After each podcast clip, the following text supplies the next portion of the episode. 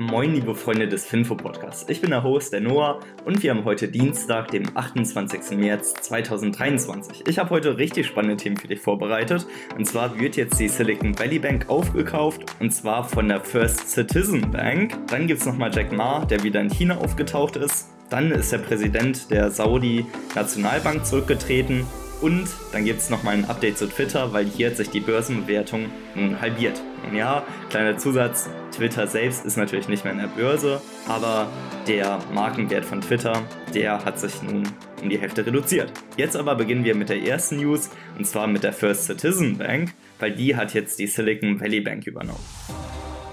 Die US-Bank First Citizen übernimmt nun das zusammengebrochene Imperium von der Silicon Valley Bank und somit werden jetzt die Vermögenswerte von 72 Milliarden US-Dollar aufgekauft und das mit einem Abschlag von 16,5 Milliarden US-Dollar. Somit gehören jetzt die 17 Filialen dem Betreiber der First Citizen Bank und auch die Kunden von der Silicon Valley Bank sind nun Kunden von der First Citizen Bank. Man merkt, das Wort Citizen fällt mir ein bisschen schwer, aber man kann es, denke ich mal, recht gut verstehen.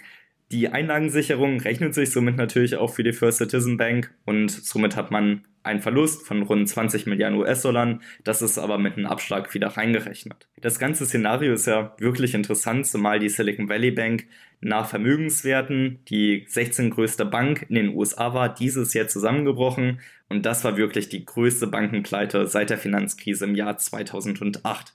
Nun aber ist das Ganze wieder etwas beruhigt. Nach dem Zusammenbruch von der Credit Suisse hat ja die UBS zugeschlagen. Die Credit Suisse gehört jetzt zu UBS und die Silicon Valley Bank gehört jetzt der First Citizen Bank. Jetzt machen wir weiter mit Jack Ma, weil der ist wieder in China aufgetaucht und der ist ja jetzt eine recht lange Zeit verschwunden gewesen.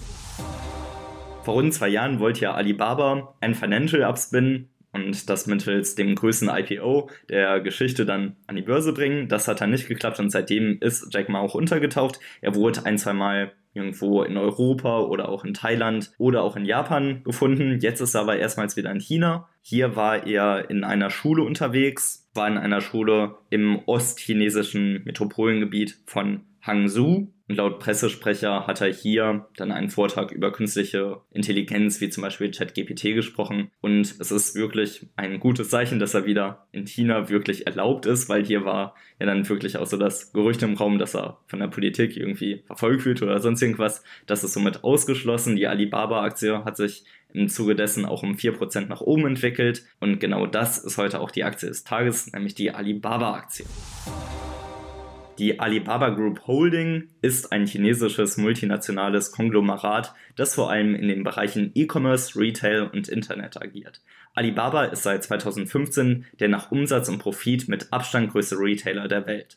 Sowohl der Umsatz als auch der Profit sind höher als die von Amazon, Walmart und eBay kombiniert. Nach dem enormen Erfolg im Online-Retail ist Alibaba in viele weitere Geschäftsfelder hineingedrungen und mittlerweile konzentriert man sich auf neue Wachstumstreiber und mit New Retail und dem Cloud-Geschäft. Die Mission der Firma ist es, to make it easy to do business everywhere. Also es zu vereinfachen, überall geschäftlich tätig zu sein. Alibaba wurde 1999 von Jack Ma gegründet und er war bisher 2019 CEO des Unternehmens. Seitdem ist Daniel Zhang im Amt und Jack Ma ist weiterhin beratend im Aufsatz in Aufsichtsrat vertreten. Er ist eine schillernde und beliebte Persönlichkeit in China und öffentlich sehr präsent. Ihm wird die Erfindung des Singles Day zugeschrieben und es handelt sich hierbei um den größten Online- und Offline-Shopping-Tag im Jahr, bei dem es darum geht, sich selbst zu beschenken. Der Umsatz an diesem Tag ist höher als das gesamte Volumen des Amazon Prime Day, Black Friday oder dem Cyber Monday zusammen. Jetzt kommen wir zum Geschäftsmodell von Alibaba, weil hier kommen wir zunächst einmal zur Firmenstrategie und das ist Globalisierung und zwar der Handel außerhalb von China. Und hier möchte man dann natürlich auch in ländliche Bereiche expandieren, um dann auch Kunden zu erreichen, die eher auf dem Land leben. Zudem gibt es dann nochmal die Firmenstrategie vom Big Data und Cloud Computing, also dass man das Sammeln und Auswerten von Daten unterstützen möchte. Das Kerngeschäft ist ein internationaler und lokaler Großhandel und das ist Alibaba.com. Das ist nämlich die größte B2B Online-Handelsplattform der Welt und auf YouTube habt ihr auch immer mal wieder diese Werbung von den Dropshippern. Das Ganze läuft dann meistens über Alibaba und hier wird in mehr als über 240 Länder importiert und exportiert. Zudem gibt es nochmal die Webseite 1688.com, im Chinesischen dann eher 1688 und das ist auf den nationalen B2B-Handel ausgelegt. Zudem gibt es auch nochmal internationalen und lokalen Einzelhandel. Das ist dann einmal AliExpress.com, das ist der internationale Einzelhandel, also vergleichbar mit eBay. Dann gibt es nochmal Taobao, das ist der lokale Einzelhandel, also ein klarer Fokus auf den C2C-Handel. Jeder kann also Produkte online kaufen und verkaufen. Das ist dann sowas wie eBay Kleinanzeigen. Dann gibt es nochmal Tmal, das ist der lokale Einzelhandel, der bekannt ist als Marktplatz für hochwertige Markenprodukte, wie zum Beispiel LVMH etc. Und hier werden die Produkte auch regelmäßig getestet und auf Fake-Produkte auch aussortiert. Zudem gibt es auch nochmal Cloud-Dienstleistungen mit Alibaba Cloud oder Aliyun. Das ist vergleichbar mit Dropbox. Im Fintech-Bereich sind sie mit der Ant Financial Group, ehemals Alipay, zusammen. Und Online-Marketing sind sie natürlich auch vertreten mit Alimama. Also recht lustiges Wortspiel. Die neuen Wachstumstreiber sind hier insbesondere die Alibaba Cloud Computing, was mit 62% pro Jahr wächst. New Retail gibt es auch noch und dann noch, noch selbstentwickelte Serverchips mit einer 5-Nanometer-Technologie. Alibaba erreicht im Alle-Aktien-Qualitätsscore eine 10 von 10 Punktzahl Bewertung und gilt somit als Qualitätsunternehmen.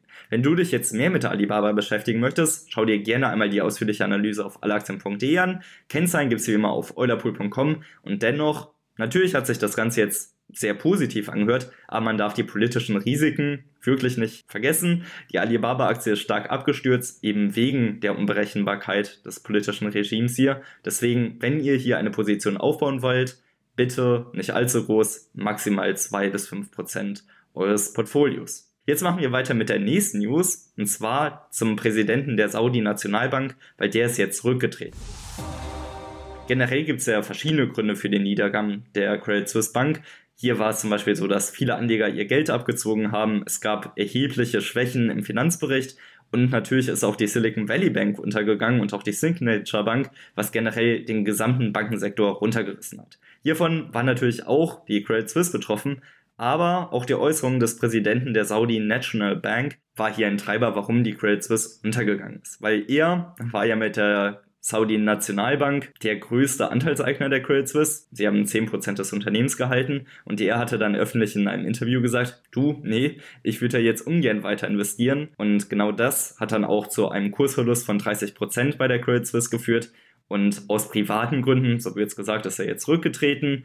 Der neue Chef wird jetzt ein Manager bei der Saudi National Bank. Der ehemalige, der jetzt zurückgetreten ist, hieß Amar al-Kuldari und der neue Chef der Saudi Nationalbank wird Sead Mohammed al-Gamdi. Er möchte die Bank natürlich wieder erfolgreich führen, aber man hat jetzt natürlich auch bei der Credit Suisse und generell in der Schweiz die Sorge, dass sie nun von der Saudi Nationalbank verklagt werden könnten, oder vielmehr hier die Eidgenossenschaft, die hier verantwortlich war für den Zusammenschluss der Credit Suisse und der UBS. Und damit kommen wir auch zum Fakt des Tages, weil Arabien ist das größte Land der Welt ohne fließend Wasser und aus diesem Grund entsalzt das Land mehr Meerwasser als jedes andere Land der Welt. Die Regierung plant hier in den kommenden Jahren 200 Milliarden US-Dollar für dieses Projekt aufzuwenden.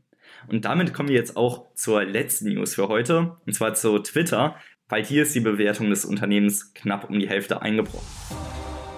Analysten haben ja seit jeher gesagt, dass Musk Twitter viel zu teuer gekauft hat. Und das hat er jetzt auch seinen Angestellten eingeräumt, weil der Firmenwert von Twitter hat sich nun drastisch reduziert. In einer Memo für die Angestellten hat er gesagt, dass das Unternehmen derzeit ca. 20 Milliarden US-Dollar bewertet sei. Und im Oktober 2022 war Twitter noch mit 44 Milliarden US-Dollar bewertet. Somit hat sich die Bewertung knapp halbiert und er hat auch eingeräumt, dass Twitter für eine kurze Zeit, vier Monate, knapp vor der Pleite stand. Nun aber hat sich das Ganze gefestigt und genau deswegen waren auch die ganzen Entlassungen nötig und auch die Kostenmaßnahmen. Musk hatte ja vor ein paar Monaten die Mitarbeiteranzahl von 7500 auf 2000 Mitarbeiter reduziert. Das war scheinbar notwendig. Nun aber blickt er sehr optimistisch in die Zukunft und möchte eine Bewertung von rund 250 Milliarden US-Dollar anstreben, also knapp eine Verzehnfachung des Unternehmens. Hier bin ich natürlich gespannt, wie ihr das Ganze seht. Glaubt ihr, dass Elon Musk das hinbekommt? Ich persönlich denke schon, dass er das Unternehmen nach oben treiben kann. 250 Milliarden US-Dollar ist aber wirklich ambitioniert. Hier soll man dann Taten folgen lassen. Und das war's auch mit der heutigen Folge des Finfo Podcasts. Ich hoffe, du hattest Spaß beim Zuhören und wir hören uns dann morgen am Mittwoch wieder. In dem Sinne wünsche ich dir alles Gute, macht's gut, ciao.